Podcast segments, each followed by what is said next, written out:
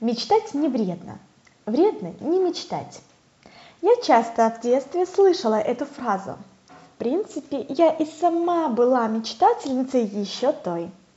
В этой беседе я хотела бы поговорить о мечте. Здесь следует уточнить, что речь пойдет о действительно воздушных замках, а не о планировании или целеполагании. После длительного времени наблюдения за учениками я заметила, что воздушные замки перед сном человек строит в определенные периоды своей жизни, которые сопровождаются определенным состоянием. Желание помечтать всегда сопровождается неудовлетворенностью, состоянием и наполненностью жизни человека. Это могут быть ситуации, когда человек в тупике, ситуации, когда все однотонно, скучно или уныло, ситуации, когда человек считает, что он в них находится незаслуженно и многое другое. Сложно объективно оценить, полезна мечта или нет, так как она влияет на эмоциональное состояние человека в лучшую сторону. Но тем не менее мечта – это способ бегства от реальной жизни. Когда жизнь человека наполнена, когда он в потоке, ему не хочется мечтать.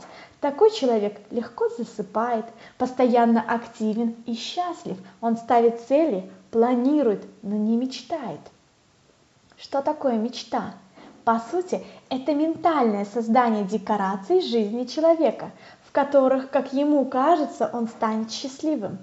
И если принять установку, что мысль материальна, то высока вероятность, что рано или поздно, частично или полностью, но эти декорации реализуются.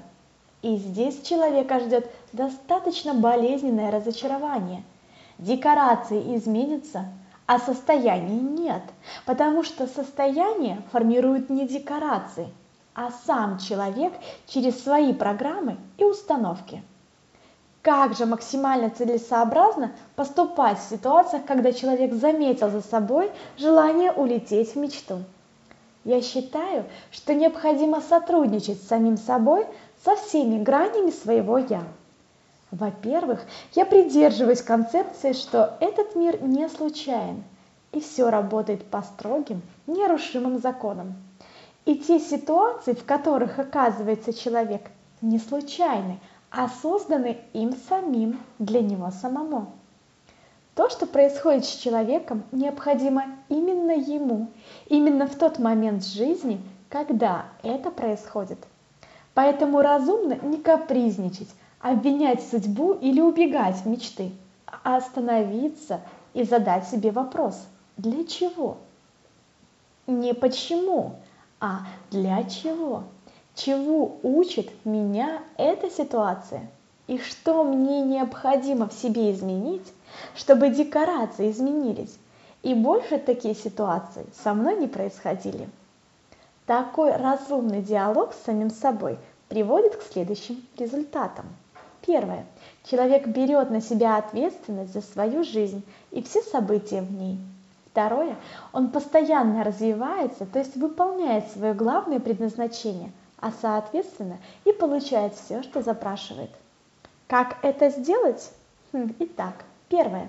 Окей, дорогой я, я принимаю то, что со мной происходит, и понимаю, что данная ситуация создана для моего обучения. Второе. Мне в этой ситуации некомфортно. Комфортно для меня будет вот так. Третье. Что мне необходимо понять и осознать, чтобы такие ситуации со мной больше не происходили? Какие установки и предрассудки демонстрируют мне данные события? Вот и все. Желаю вам радостного и легкого пути. Обнимаю вас.